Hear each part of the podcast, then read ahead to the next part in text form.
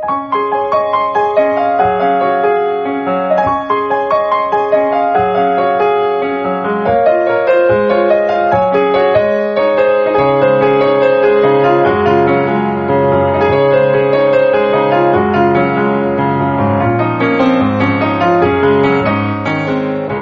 さん、こんばんは、ミッチェルです。いかがお過ごしでしょうか？本日は7月17日木曜日となりますけれども、さあ7月もね、台風が、えー九州、そして沖縄地方のね、皆さん大変だったかと思いますけれども、その後大丈夫でしょうか？まあ、東京ね、もう、あの、もっともっと降るかなと思いましたけれども、まあ、なんとか、なんとか免れたという感じでしょうかね。さて、えーこのミッチェルのラブミッションという番組は、恋愛、そして夢をテーマに、不可能を可能にするというね、えーコンセプトのもと、愛でミッチェルが包んでいきたい、そんな番組となっております。さて、えー私はですね、先日、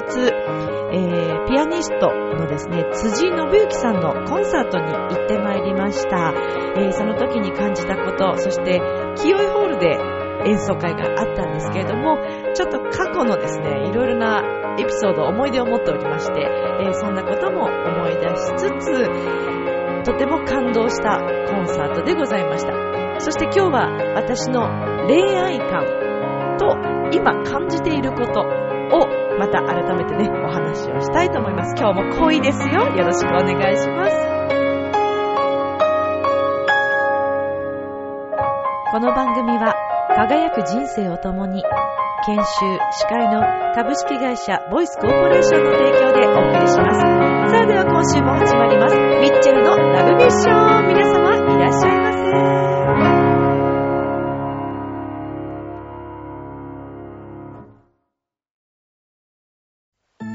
ああ、仕事でも上司に怒られっぱなしだし、女の子と出会うチャンスもないし、パッとしない人生だな。そこのあなた。人生を輝かせるにはまず自分磨きが大切。ボイスのプロデュースで変身した男性が先日ゴールインしたわよ。みんな個性があって当たり前。私がセルフチェンジのスイッチを押してあげる。さあいらっしゃい後半へ続く皆様、改めまして、こんばんは、ミッチェルです。いかがお過ごしでしょうか？台風も、ねえ、大変なことになってましたね。まあ、あの、九州と沖縄の皆さんは、ねえ、常にこの時期、まあ、あの、台風の時期は、大変ですよね。まあ、もうね、それを考慮してお家を作られている方々もね、いらっしゃると思うんですけれども、皆さん身の危険は大丈夫でしたでしょうか？とっても心配でありますけれども。さあ、まあ台風もね、一応行ってしまいましたけれど、まあこれからもまだまだね、そんな季節続いていくような気がしておりますので、皆さんくれぐれも気をつけてくださいね。さて、えーミッチェルはですね、先日、ピアニスト、辻井信之さんの、えーコンサートに行ってまいりました。皆さん、辻井さんご存知ですかね？辻井さんはですね、えー、2009年ですかね、えっ、と、バン、クライバーン国際ピアノコンクールで、日本人で初優勝をした、えーピアニストなんですけれども、辻井さんは、まあ、盲目のピアニストということで、えー目が見えないんですね。で、実はあの、辻井さんはですね、上野学園大学ということで、えー私、中高が、あの、上野学園で、まあ、音楽を学んだんですけれども、まあ、それまではね、大学も、えっ、と、上野学園はですね、女子だったんですよ。なんですけれどもね、まあ、つい最近は驚愕になりまして、まあ、これは噂なんですけども、辻井さんを上野学園に入れたいというか、辻井さんのレッスンを見たいということで、あのー先生がね、えー大学の先生が、まあ、ついてた先生だと思いますけど、で、驚愕になったっていう噂もありますけども、ちょっとそれはどこまで本当かわかりませんけどね。はい。で、まあ、あの辻井さんはまだね、お若い、えーピアニストですけれども、まあ、あの、テレビとか、えーえ見る機会、それから CD とかね、で聞く機会はありましたけども、いつか辻井さんの演奏を生で見てみたいな、なんてすごく思っていたわけです。で、まあそんな中ですね、たまたまなんですけども、私の、はい、えー、とても大切な人大切な人？まあまあ、いろいろありますよ。ええ、いろいろあるんですけども、とても久しぶりにその人がですね、辻井さんのコンサートのチケットをもらったから、よかったら一緒に聞きに行かないかと言ってくれまして、で、あの、一緒に聞きに行ったわけですよ。はい。で、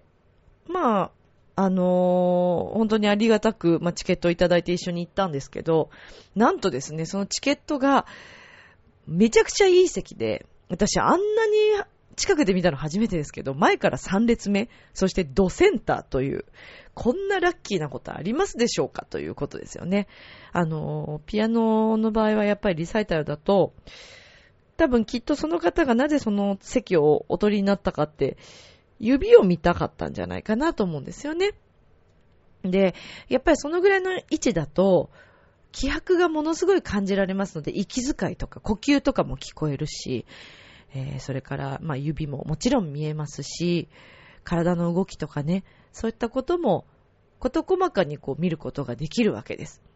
で、えーこれは清井ホールで行われて、あのー今まあ、辻さんはツアーということではないんだと思うんですけれども、まあ、あの、全国回っていらっしゃいまして、その中の東京公演2日間のうちの、えー初日だったんですね。はい。で、まあ、清井ホールというホールはですね、えー四谷の、はい、JR 四谷の駅から、まあそうだな、5分、5分はかからないですかね。うん、にありまして、えーとても、あのー歴史、歴史は、そうだな。でも結構古いホールだと思います。はい。すごく綺麗な素敵なホールなんですけども。で、まあそのホールに、まあ行ったわけですね。で、辻井さんの演奏というかもうその、舞台に出ていらっしゃった時から、もうその時点で私感動してしまいまして、もうそれだけでなんか泣きそうになっちゃったんですけど、最初前半はラベルを演奏して、で、後半がショパンという演目だったんですね。もうね、一音目を聞いた時から、まあ、ラベルって結構水、ね、水の戯れという曲もとても有名なんですけど、なんかもうね、水の中にいるような、そんな気分になったんですね。水のたま、戯れという曲はアンコールで、まあ、お弾きになったので、最初に弾かれた曲は違う曲だったんですけども、もう一瞬にして私は引き込まれました。で、その一音一音、ものすごく透明で、繊細で、そしてまた時に力強くて、彼は盲目ですから、楽譜は見れないわけですよね。で、きっとあの展示とかの楽譜があったりするのかな。でもきっと周りの先生とかね、えーお母様とか、えー皆さんがこう教えていいかれるんだと思うんですけども、頭の中でね、どんなことを想像して弾いてるのかなとか、どんな思いで今この曲を演奏しているんだろうとか、いろんなことを私なりにこう、なんかこう分析というか考えたりして聞いてたんですよ。これまでね、きっと、まあ、いいことばかりではなかったかもしれないですよね。その、目が見えないというリスクを持っていらっしゃるのは、まあ、普通に五体満足で生まれている人たち、人間にとってはね、当たり前のこと、見るということも当たり前のことが、彼にとってはそうではないわけですよね。だけれども、その、実際に見ることができない分、頭の中の想像力とか、きっと色彩感覚とか、っていうのは、計り知れないものがあるんだろうなと、すごく感じました。その曲もね、ラベルの曲も、まあ、たくさんの方が演奏していますよ。だけど彼の演奏は、やっぱり彼にしかできないその音、美しさ、誠実さ、素直さ、それから、まあその音一音一音に愛が込められていて、本当に音楽が好きで、大好きで、ここまで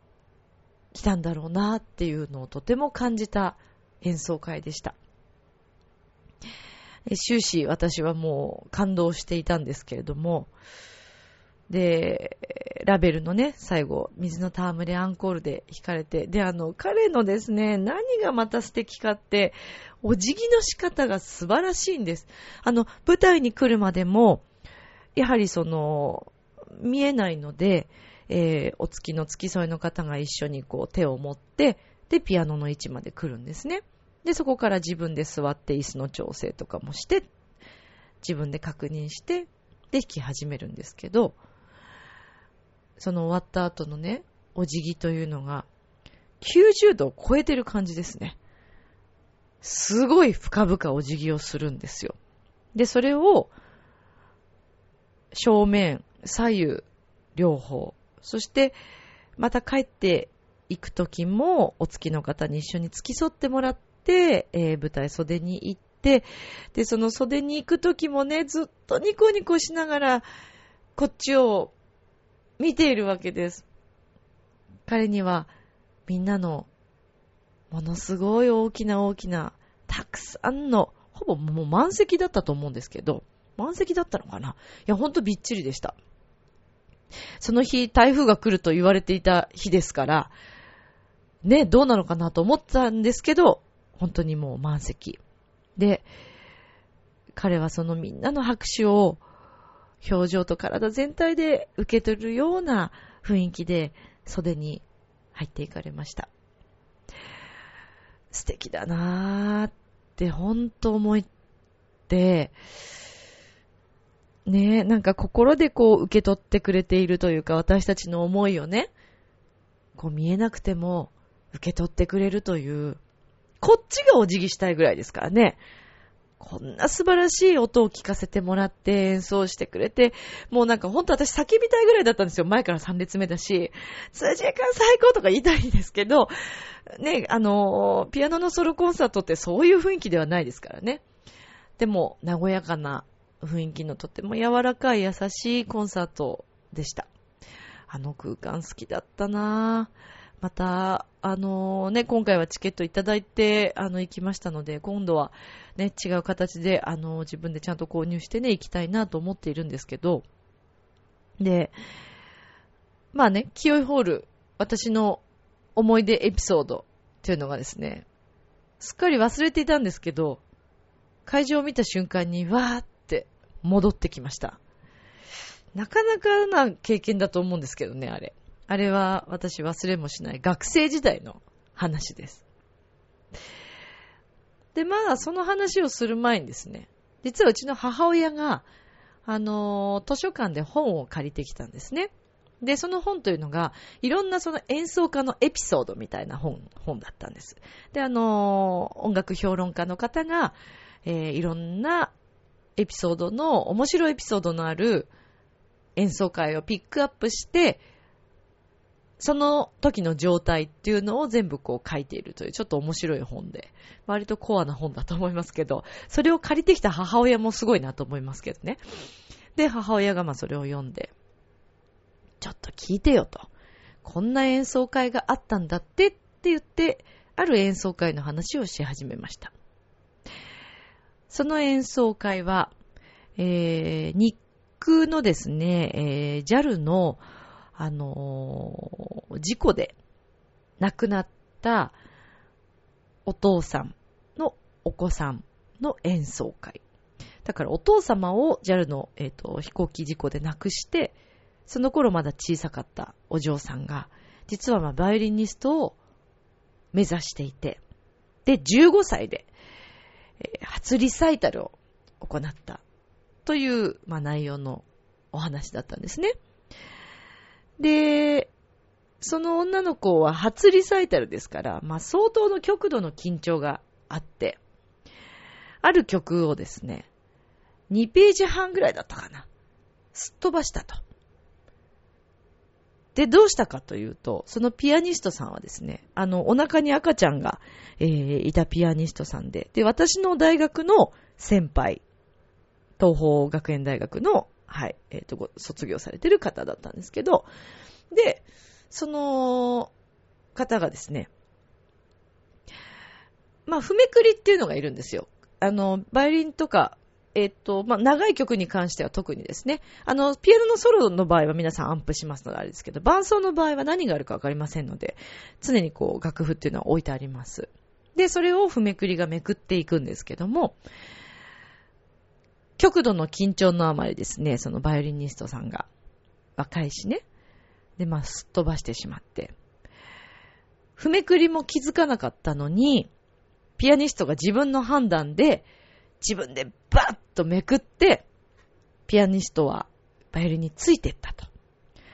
で、まあ評論家とかね、専門家の人たちは何が起きたかっていうのは分かってますから。だけどその冷静な対処に、えー、もう本当にそれは素晴らしい、もう拍手物だというような内容の演奏会っていうのを母が私に話しました。あんたの大学の先輩すごいね、こんなピアニストさんいるんだって、譜めくりも気づかなかったんだって、っていう話を受けたんですけど。で、それは、清井ホールの演奏会。その譜めくりをしていたのは、私っていうね。まさか本になっているとは思わなかったですね。いや、私も忘れもしません、あの日のことは。今でも肌で覚えている。うわと思ったんですけど、私、そもそもそんなに楽譜読むのに、あの、得意な方じゃないんですよ。で、しかもその、バイオリンの伴奏の、あの楽譜っていうのは、また普段見ている楽譜とちょっと、要は3段見なくちゃいけないんですよ。バイオリンのメロディーの部分と、ピアノの伴奏の部分と両方全部見てますから、横で。もう必死ですよ。で、私、しかもそれまであんまり、えっ、ー、と、ピアノのですね、ソロリサイタルのピアニストの譜めくりってやったことがそんなに経験なくて、必死だったんですね。もうリハの時からもう目が頭の中こんががりそうだったんですよ。そう。私どっちかっていうと、のだめちゃん系なんで、楽譜がそんなに読めない。耳で入るタイプなんでね。この曲知らないしっていうのもあったし、もう必死。で、すっごい目で追ってたんですよ。でも途中でいなくなったんですよ。バイオリンの部分が。え？なんだ？と思って。そしたらピアニストが自分でババババってこうめくったんです。すごい勢いで。あ、飛ばしたんだと思って。でもそっからもうなんだかわけがわからなくなってしまって、私は。あの、飛ばしてどこに飛んだのかもわかんなくなっちゃったんですよ。でももうとりあえずお、お、逃げ、あの、逃げるものを追うしかないのでね。獲物を狙うようにこう、もう、あ、見つけたって思いながら、その後まあなんとか、なんとかもう震えながら踏めくりをしたっていうね、そういう思い出があるんですけど、で、終わってから、その曲終わりました。で、普通はね、バイオリニスト、ピアニスト、譜めくりの順番で舞台袖に帰っていくんですけど、私は自分の失態にですね、もうなんかパニックになってしまって、誰よりも一番最初に帰ってしまったんですね、舞台袖に。それこそその、はい、辻くんが出入りをしていたその袖に、私はもう誰よりも一番に帰ってったと。そして、えー、ステージマネージャーさんという方がいらっしゃるんですね、袖にね。あの、全部タイムキーパーだったりとか、えー、はい、出てくださいとか、全部そういうのを、あの、監督みたいなものですよ。ステマネーさん、えー、舞台監督にですね、なんで君が一番最初に帰ってくるんだっつって怒られて。で、ピアニストの大体先輩にも、まあ、の、その場でもちろんお会いした方なので、直接は知らないんですけど、その方でも平謝り。本当にすいませんつってもどこに飛んだのかもわからずって。でもその方はとってもね、優しい先輩でですね、あ、いいよ、全然気にしないでって、あの、そんなこともあるから、あの、全然私の判断でね、勝手にめくっちゃったので、逆にね、びっくりさせちゃってごめんなさいね、みたいな、えー、ことをおっしゃってたと思いますけど。いやー、もうあれは本当にね、もう二度と忘れることがない。そして本にも残ってしまっているという、まあそんなエピソード、清いホールでの出来事です。はい。ね、なかなか、なかなかなエピソード持ってるでしょ？なんてね。まあすべて経験ですよ。本当に、あの頃はまだ若かったしね。今も若いけどね、なんつってね。はい。まあそんなこともありました。まあでも全てがね、経験になっているなと思って、えー、あそんなことあったなと思ってちょっと思い出しました。いや、本当にあの、今回ね、誘ってくれた、あの、友人にも、あの、感謝でいっぱいなんですけども、何よりも、えー、辻信之さんの演奏、本当に素晴らしかったです。これからも、またさらにね、素敵な演奏、今後もたくさん聴かせてくださると思いますけれども、陰ながらね、えー、応援していきたいなと思っています。さて、まあね、そんな愛のある空間で音楽を聴けたミッチェルなんですけども、最近さらにこう愛についてとか、自分の、えー、考え方とかね、精神論とかね、いろんなことを日々考えているミッチェルなんですけども、まあほら最近さ、いろんなまあ事件が本当に多いじゃないですか。そうそう、あの脱法ハーブって何なんですかねいや、笑えないですけど、いやあれちょっとなんとかした方がいいよね。いや、だからね、そういうね、愛が、ちょっとね、欠けてきているなーって本当に思っていて、だってさ、そんなことしたらさ、何か事故が起きたらどうしようって人のことを考えてたら、そんなことできないよね、普通はね。でもそれができるようになってきちゃっているこの世の中。いや、本当に不安だなと思う毎日なんですけど、まあそこからちょっと今恋愛の話に今ね、持っていくのちょっと難しいなと思いながら 思いましたけど、でもちょっと今日は恋愛の話をしたいと思うんです。愛についてをね。世の中一般的な常識ってあるじゃないですか。まあ、ちゃんとお付き合いしましょうって言って、まあどこかで出会ってお付き合いしましょうってなって、そして愛し合って、結婚して、子供が生まれて。まあ、おそらく、これは普通だというか、うん、なんて言ったらいいのかな。常識的？っていうね、考え方なのかもしれないですよね。これが一番綺麗な形とか。でもね、結婚っていう制度もそうなんですけど、それって、まあ人が作り出したものですよね。で、もともとはね、一夫多妻制だったこともあったりして、一夫一夫制ではなかったですよね。で、まあきっとね、これでは、あの、国がやっていけないとか、まあいろんなことがあって、きっと、その一夫一夫制になったのかもしれない。もう秩序も何もなくなっちゃいますからね。ただね、私最近思うんですよ。いや別に一夫多妻がいいとは言いません。そんなことは思っていないし、お互い一人一人のね、え、方を愛し合うというのがベストだとはもちろん思いますけども、そのね、一般的な常識って何なんだろうと、本当に最近考えるわけですよ。で例えば、恋愛観。これは女性は特にそうですけど、恋愛観ってみんな語りたがるんだよね。女の人は特にね。男性はあんまりね、人に話すということはそんなないようですけども、でももちろん男性の方だって考えることはあるでしょ恋愛について。彼女は何を考えているんだろうとか。ね。自分に対してどんな風に思ってるんだろうとか。でもさ、男女っていうのはもう永遠に、もう謎。お互いに謎なんですよね。わからない。なんだけど結局考えてしまう。で、私はもうすべて、えー、愛がすべてで生きてるような人間ですから、あの、恋愛のことを考えないで生きるということはですね、私ではないんですね、そんな私は。もうあの常にもうどっかに必ず恋愛とか、それからお友達の恋愛の話を聞くとか、えー、結婚しましたっていう話を聞いて喜ぶとか、もうそれが私のもう昔からのテーマ。だからもう恋愛、愛のために生まれてきたっていうふうに本当に私自分で最近やっとえ、自負ですけどね、あの、し始めるようになりましてね、あ、これはもう自分なんだと思うようになったわけですね。でね、まあ私もいろいろ日々ありますよ。いろんなことがありますわね。いろんな経験がありますよ。で、近頃もね、またちょっと考えさせられる自分の恋愛観がありまして、でもさ、これ人にね、まあ私話すの好きなんで話すわけですよ。何人もの友人に今回はちょっと話をしたんですけど、いろんな答えがやっぱり返ってくるんですよね。まあ人によっては、やめろという方もいるし、何か深い意味があるのかもしれないねって考える人もいるし、運命なのかもしれないねっていう人もいるし、いろいろなんですけど、私でそこで思うんですけどね、やっぱり結局は自分が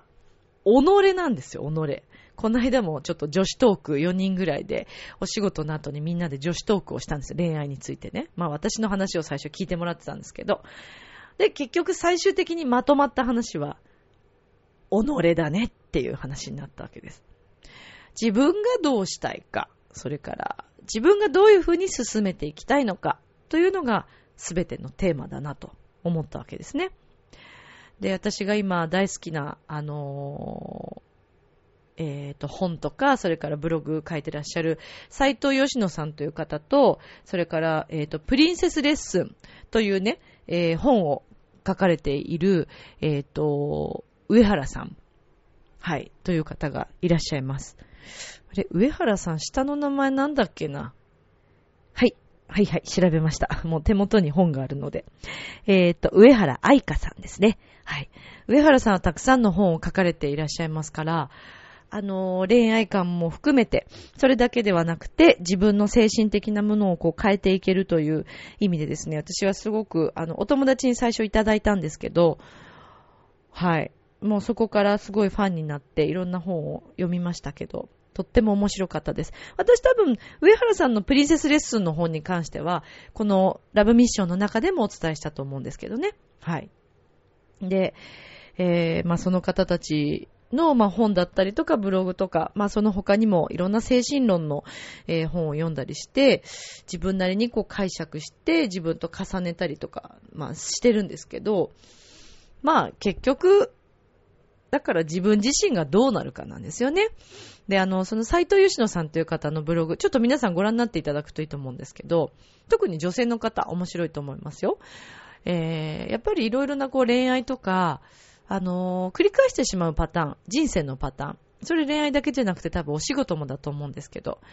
例えばね、私はなかなか、えー、あのー、いつも大体同じようなこう恋愛を繰り返してしまうとか、うん、それから、例えばなんですけど、DV な、ね、えー、男性に出会ってしまうとか、何か問題が起きてしまうとき、そういう方を引くという方もいらっしゃいますよね。で、これってね、引き寄せなんですって。で、私はすごくそれ理解していて、自分自身も、あの、いろんな経験がありまして、まあ何かしらこう繰り返してることってあるんですよ。好きなあの、人の雰囲気とか、パターンとか。で、過去にもまあいろいろありましたけど、その延長上に結局何があるかって己なんですけど、まあ例えば自分の家庭環境ですよね。だから男性を選ぶという場合だったら自分とお父さんの関係とかね。うん。そういうのがあって、まあ結局、何かしら自分がこう幸せになってはいけないんじゃないかとか、えー、どこかで潜在意識というんですかね、というのがあって、そういうパターンを繰り返してしまうということがあるそうです。私はもう本当にごもっともだなと思っていて、うん、自分の考え方、自分の思いが、その恋愛とか仕事とか出会う人たちに現れるということなんですね。で、やっぱり最近はできるだけ私自身もですね、自分自身がいつもハッピーな気持ちでいることができれば、きっとハッピーな人とたくさん出会うことができるだろうなと、思えなくても思うようにするということが大切なのかなと、最近感じています。でね、まあ最近の私の恋愛観なんですけど、だからね、誰結局ね、話したくって不安になって話すんだけども、話したところで結論なんか出やしないんですよね。結局は自分と相手の問題であって、まずは自分自身がどうしたいか。そして、どうするのが心地よくなるのか。自分を大切にするというのがまず絶対に必要だと思うんですよ。まあ、いいんですよ。自分が苦しい方に行きたければ、それで自分で選んでいけばいいので、あの、そうすればいいと思うんですけど、そう、だから必ず自分で選択をしていくということがね、本当に大切なんだなと思うようになりました。そう思ったらね、たとえ周りの人とかお友達とか一般的にそれはあんまりどうなのって思思われるような恋愛だったとしても、自分が望めば、そして自分で処理して責任持つことができればいいんじゃないかなって思うようになりました。ミッチェル大丈夫って思ってる方いらっしゃるかもしれませんけど、ね、一体どんな恋愛なんだろうって思ってるかもしれませんけどね。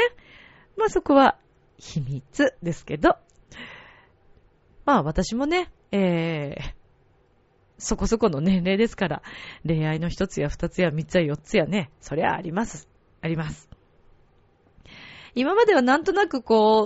う、栗林みちるという存在、ミッチェルという存在として、私は子供たち向けのね、あの、お子さんたち向けの演奏とかも、えー、したりもしているので、恋愛の話とか、自分が恋人がいるいないとか、そういう話ってどうなのかなって思ったんですけど、ありのままでで行こうかなと思うようになってきました。今年特にそんな風に思っているんですよね。隠す必要ってあるんだろうかと。まあ自分らしく生きていきたいなと思ったので、まあ私は今後自分のことはできるだけ、えー、話せることは話していきたいななんて思っているわけですよ。ね、だからまあ妄想、えー、恋愛協会とかもね、そうですけど、変態ですって言ってると思いますけど、私は。うん。でもそういうことも含めてね、えー、伝えていけたら、なんか本当のお話が皆さんにね、できるのかななんて思ってます。いろいろありました。あの、本当に先月じゃないか、もう先々月になりますか。えー、ね、友人が亡くなったという話、まあ、ここでもしましたけれども、まあ、その前後にもまあ、いろんなことがあって、で、自分自身の気持ちが少しこう落ち着いてきて、で、もっとこう自分も楽しく前向きに、もっともっと前向きに毎日毎日日々全うして、えー、悔いのないように生きていこうと思って、で、ねある日突然の出会いっていうのもあるもんなんですね。でもなんとなく私自身が思っているのは、なん、どうなるかはわからなくても、やっぱり出会う人っていうのは必ず何かその学ぶことがあって、お互いにね、何かあって引き合って惹かれ合うのかなと思います。あのー、基本離婚というものもそうなんですけど、そうなんですけどっていう そうなんですけどっていう話の仕方でいいのかわかんないですけど、離婚というものもね、双方に必ず、あの、原因があると思うんですよね。どちらかがっていうのはない気がします。うん。ないと思います。はい。そうですね。ないと思うんですよ。ふふふってね。ふふふじゃないよねっていう話なんですけどね。そう、ないと思います。まあ、というか、ぶっちゃけなんですけど、あの、私、離婚してるんですよ、実は。うわぁ、ぶっちゃけ今日はすごいよ、これ。すごいトークしてますね。はい。私はそうなんですよ。という経験がありまして、今まではなんとなくそういう自分を隠していこうかなとか、いろいろどうしようかなってすごく思ったんですけど、まあ、あの、チョアヘオのですね、えー、とっても可愛い、はい。あの、ハッピーメーカーのマユッチョもですね、自分が離婚してるって話を、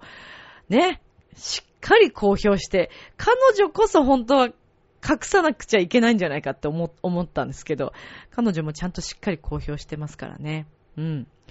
私もまあ今回これでちょっと公表しましたけど、なんか隠すのって嫌だよね。自分らしくないですもんだって。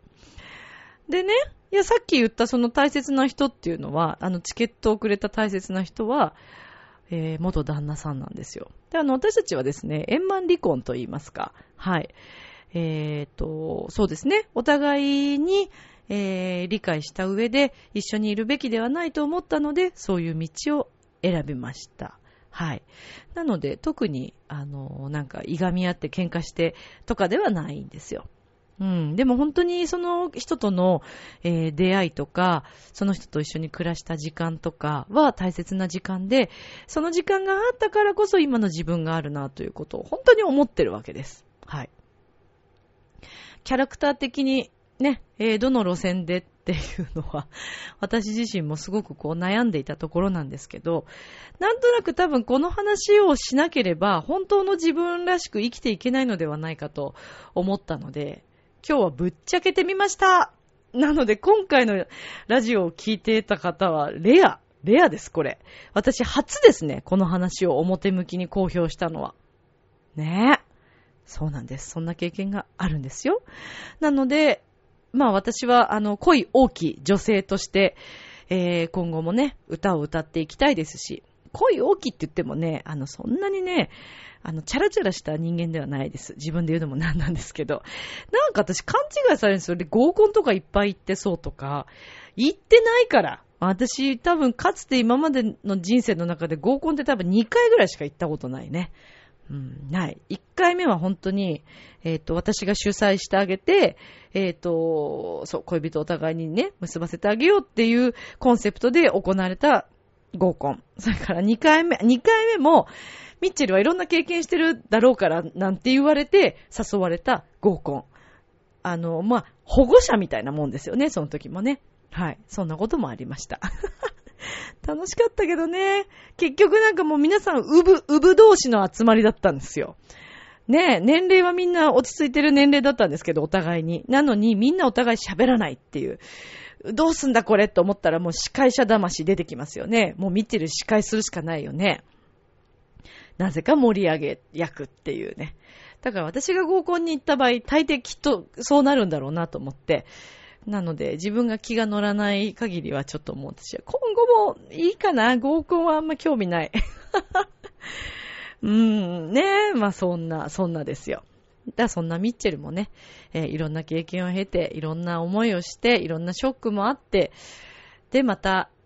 出会いがあったりとか、えーするわけですよね。だから人っていうのはね、必ずどこかで、あのー縁っていうのは必ずあるもので、出会いがないって思っている方はですね、きっとそう思ってるからです。私は多分もう出会うはずがないとか、えーいつも同じね、職場行ったり来たりだし、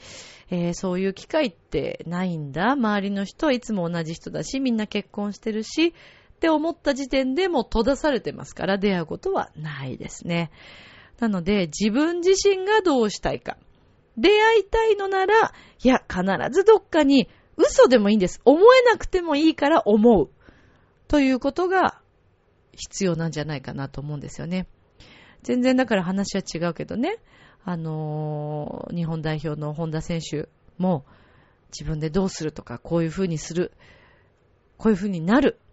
って決めて、あそこまで行ったわけですよね。だから夢でも何でもそうです。不可能なんてね、ありゃしないんですよ、世の中。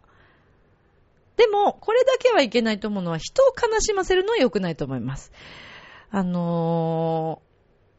うーん、ちょっと語弊あるかもしれないけど、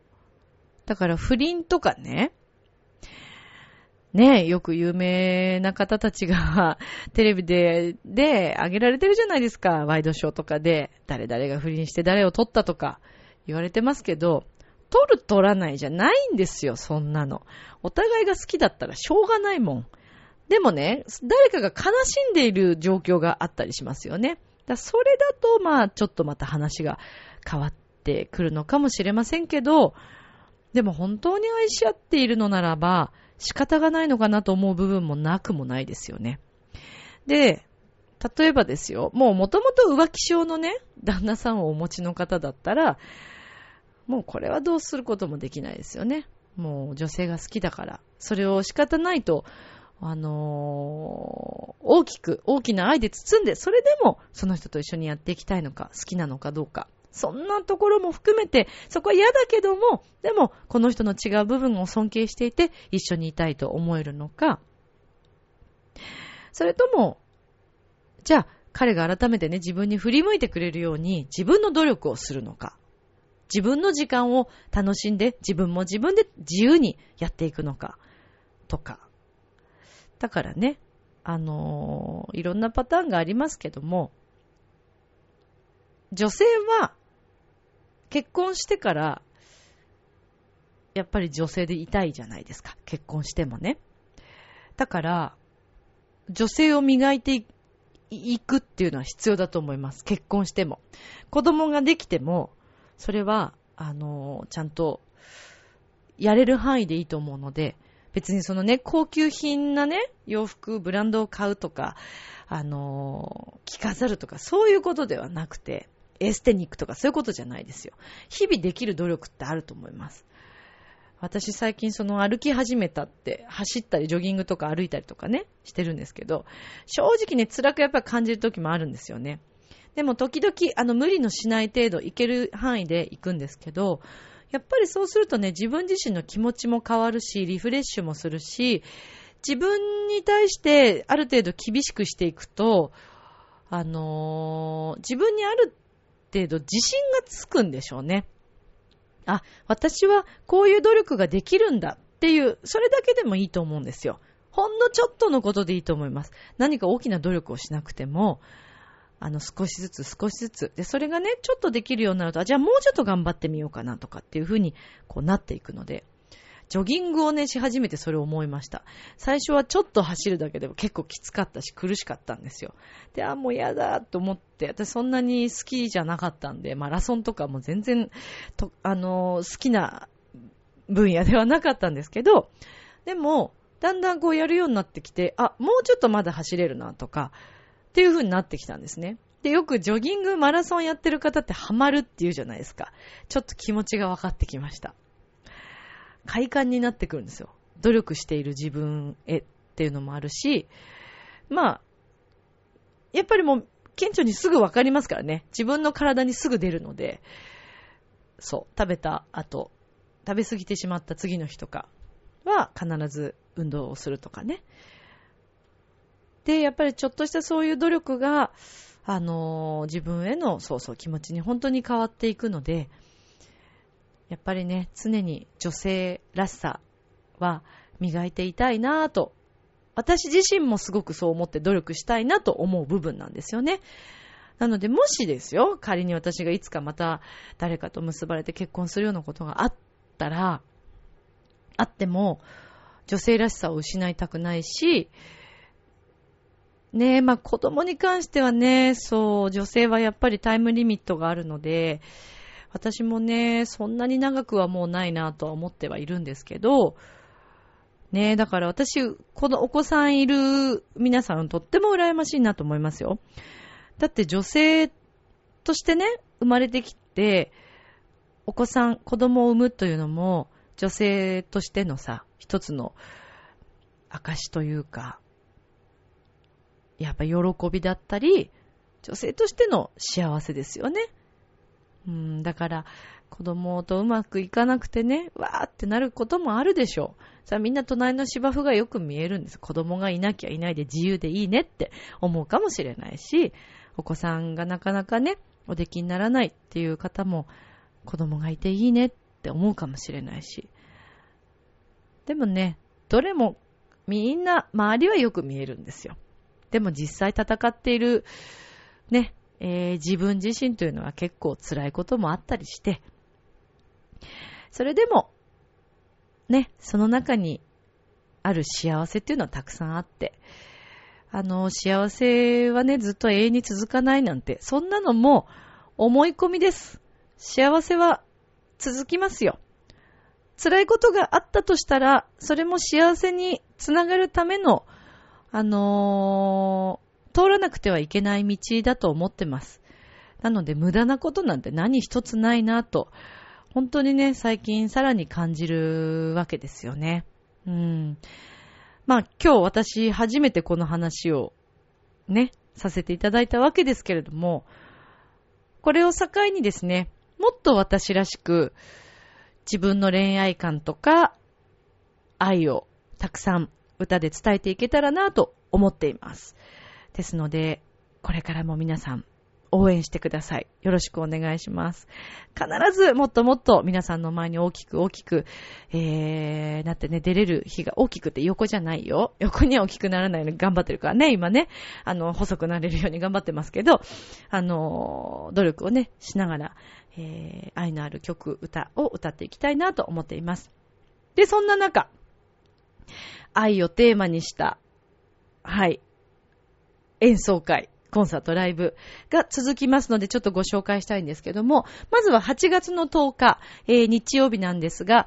えー、っとですね、5月にも、はい、5月だったかな ?4 月か。4月ですね。にも行わせていただきましたけれども、前浜、えー、ディズニーランドの、えー、すぐお隣ですかね、裏側になりますけども、にあります、えー、前浜ホテルクラブリゾートさん。前回はですね、えー、ギターとパーカッションでお送りいたしましたけれども、今回は女性のみのバンドで久々です。はい。私が以前組んでおりましたショコラビット。というね、えー、メンバーでお送りします。まあ、もともと私の曲、チョコレートという曲とか、それから僕の旅立ち、君は永遠の恋人。あの、インターネットでですね、えっと、僕の恋人、あ、君、え君は僕の恋人？あれ永遠の恋人。自分で題名忘れちゃったじゃん。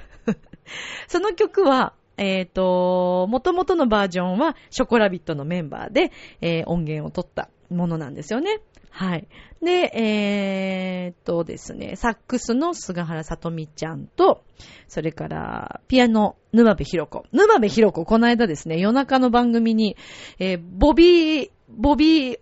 オロゴンさんでしたっけ？あのー、に、クレイジーケンバンドさんと一緒にライブをするっていうなんか設定で、ピアノを教える、ボビーにピアノを教えるということで沼子ちゃんがですね、はい、あの、教えましてですね、山の楽器代表で教えまして、で、あの、ちょっとテレビに結構映ってましたけど、はい、その沼子ちゃん。たくさん私の曲も編曲してくれています、沼子ちゃん。それから、えー、っと、ドラマーなんですけども、今回パーカッションで乗ってもらいます、有田京子ちゃん。このメンバーでお送りいたします。はい。まあ、ディズニーソングをはじめ、オリジナルを、えー、愛の曲をですね、はい。ちょっとドキドキするような、あの、曲をたくさん集められればなと思っています。女性ならではの演奏の雰囲気を楽しんでいただければと思っておりますので、今回もですね、おそらく2公演になるかと思います。はい、えー、前浜、えっ、ー、と、ディズニーリゾートオフィシャルホテルの前浜ホテルクラブリゾートさんで、えー、8月10日のライブ。こちらもですね、えー、また詳細は私のブログだったり、ホームページにも載せていきたいと思いますので、ぜひご覧いただければと思います。そして、えっ、ー、と、このクラブリゾートさんでのライブなんですけども、8日間びっちりまた違う、えー、浦安のですね、大好きなメンバーそれぞれが演奏します。初日は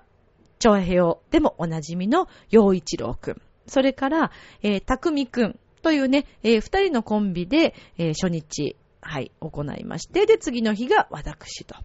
で、その後もですね、えー、私も大変お世話になっております、ダンススクエアの南山さんたちのグループだったりとか、はい。えー、様々な皆さんがですね、あの、様々なイベントを行っていきますので、ぜひ皆さん、ご覧いただければと思います。無料ライブなので、ぜひ来てほしいですし、本当に11階建てのね、吹き抜けの、とっても素敵なホテルです。響きがとっても良いです。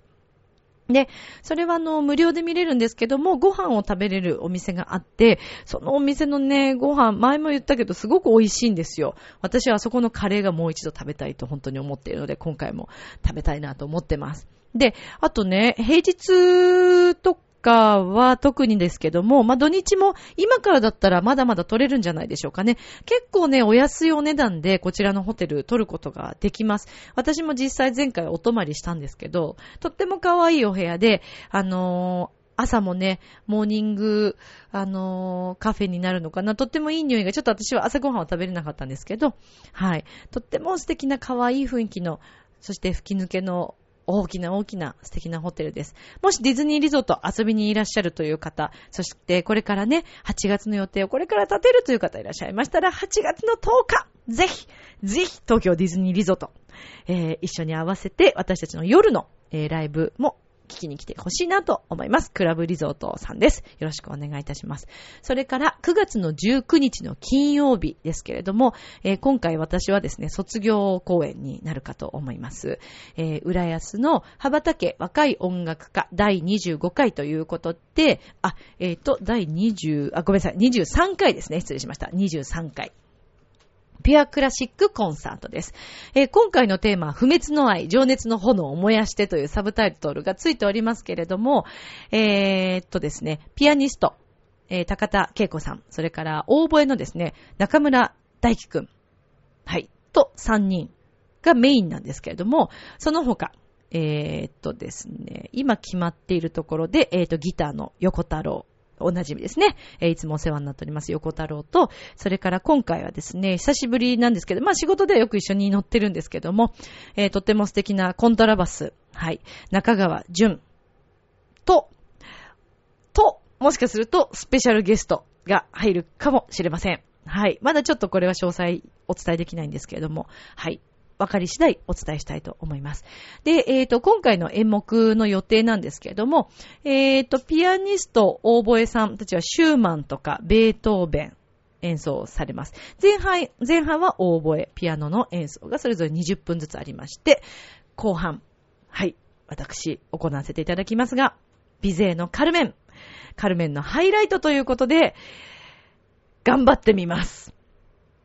えーとですね、もともとカルメンというこのオペラ、私お話ししたと思いますけど、私が初めて、母親に買ってもらったカセットテープで、小学校の時に学校で授業で聞いて序曲に感動したんですね。そしてハバネラを聞いてものすごく感動しました。その時に母が、にその話をしたら、母がですね、ある日カセットテープを買ってきてくれたんですね。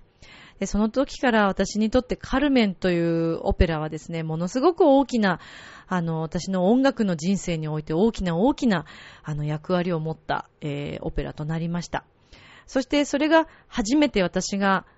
舞台に乗った、オペラの舞台に乗った、えー、小沢誠二さんの小沢塾というシリーズ、それがまたカルメンだったんですね。何か運命を感じますけれども、でもこのカルメンという役はですね、アルトとかメゾソプラノとか声の低い女性が演奏する役なんですね。割と音程低かったり、あの役的にも割とこう可愛らしいというよりは可愛らしい部分もちょっと持ってるんですけど、どちらかというと、うん、自由奔放で、えー、スパニッシュ系のタバコ工場の女性ですから、割と声の低い人が、はい、というのが合ってるんですけれども、合ってるというかまあ演奏するのはもうそうなんですけど、ソプラノの私がですね、挑戦します。で、以前から私はカルメンのハバネラという曲が大好きで、えー、ポップスアレンジにしたりしながら演奏しているんですけども、今回はオペラで、えー、ちゃんとカルメンを演奏します。で、抜粋バージョンとなっているので、そして今回こういうメンバーですから、どんなことができるかなという、今回私たちだけのオリジナルのカルメンハイライトになるのではないかなと思っています。演奏会形式にはなると思いますが、ただ出てきて歌うではない形にしようと思っていて、できるだけオペラの楽しさ、それからカルメンという女性のうん、自由奔放すぎるところもあるけれども、会いに生きた女性として、えー、私自身、大好きな役、憧れの役ではありますので、ちょっとこれを頑張ってみようかなと思っています。で、えー、っとですね、もう、販売、一般の販売始まったんですかね。一般前売りは800円、当日券1000円、となっております。えー、全席自由となっておりますが、場所は浦安市文化会館の小ホールとなっております。それからですね、今回は協賛各社によるご招待というのがありまして、えー、小学生親子ペアで30組、プレゼントがあります。で、これはですね、あの、会館とかにも置いてあります。それから、えっ、ー、と、浦安の駅、新浦安の駅前の掲示板にも、もう真っ赤のポスターが貼ってあります。私真ん中に映っているピアクラシックコンサートの、えっ、ー、と、チラシに、横の部分にですね、親子ペア30組ということで、えっ、ー、と、アドレスが書いてあるんですね。で、こちらに、えっ、ー、と、ご来場となる親子2名のお名前、ご住所、電話番号、お子様の年齢を明記の上お送りいただいて、えー、当選が行われます。はい。当選の発表は、え、ー、と、招待券の発送をもって返させていただきます。応募の締め切りは8月の31日日曜日となっておりますが、アドレスは、浦安ハイフンえー、文化、アットマーク、jcom.home.ne.jp、urayasu-bunka アットマーク j com.home.ne.jp となっております。こちら当たりますとね、無料でペアになりますから、親子券、はい、小学生のお子様いらっしゃる方はぜひぜひ送ってみてください。当たるといいですよね。でもそれ以外にもですね、サクラメートという、あの、文化会館でのいろいろな演奏会とか、こういったもののご紹介なども含めたサクラメートというものに入っていただくと、500円。それからペア券は1500円となっております。とってもお安い。もうね、見どころ満載だと思いますよ。今回特に。はい。頑張りますよ。えー、文化会館の皆さん素晴らしいスタッフさんなので、また照明も凝ってくださるんじゃないかなと思ってとっても楽しみにしているところでございます。えー、頑張りたいと思います。ぜひぜひ皆さん、オペラ、カルメン、ハイライト、ミッチェルバージョンのカルメンを見に来ていただきたいなと思います。えー、9月19日金曜日、開演は19時。えー、それから、えっ、ー、と、会場が18時20分となっております。よろしくお願いいたします。でですね、コーヒー、パン、ケーキの販売もございますので、えー、お気軽に皆さん遊びに来ていただけたら嬉しいです。浦安市文化会館の小ホールにて行われます。よろしくお願いいたします。えー、今日もですね、散々喋り倒しましたので、残念なんですが、ミッチェルおじさんはまた次回にお預けということで、えー、また、またミッチェルおじさんのね、えー、回も、あの、お届けしますので、今回はちょっといろいろお話ししました。いや、でもレアな話今日したからね。はい。私の愛について、恋愛観について、自分の人生について今日お話をしましたので、何か共感していただいたりとか、えー、悩みがある方はどしどし、あのー、ね、あ、こういうやつなんだ、じゃあ相談してみようかなって思ってくれるかもしれないもんね。えー、どしどし皆さん、あのー、ご相談をしてください。ということで、えー、アドレスはですね、ミッチェルアットマーク、チョアヘヨドットコム、miccele アットマーク、チョアヘヨドットコムとなっておりますので、よろしくお願いいたします。なんだか釣られてきちゃったよ。なんであんなイケメンまでいるんだ？あなた自分を分かってる、うん、第一印象って何で決まるか知ってる？え？コミュニケーションの始まりは何だと思う？誰でも変われるチャンスはあるのよ。あるのよ。それから数ヶ月後。自分らしさを自分で見つける。なんて素晴らしいんだ。恋も仕事も今最高にノリノリだぜ。スイッチをします。ボイスコーポレーション。明日もスマイルでラブミッション今日もありがとう。ちょあへよ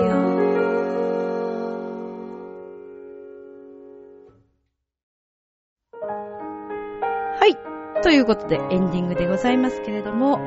まあ今日はあのー、話したかったんですよ。いろんなことを。なんかね。やっぱり自分らしく生きていくのが一番だよっていうことです。ということで、嘘なく本当の自分を、えー、さらけ出して、えー、これからも演奏していきたいと思っています。えー、ミッチェルらしく、はい、えパワー全開で元気いっぱいで愛を注いで、え愛を皆さんに伝えていきたいと思いますので、これからも皆さん、チョアヘヨともどもよろしくお願いいたします。え先ほどもお伝えいたしましたけれども、ミッチェラアットマーク、超平洋 .com までお便りもぜひぜひお待ちしていますのでよろしくお願いいたします。では、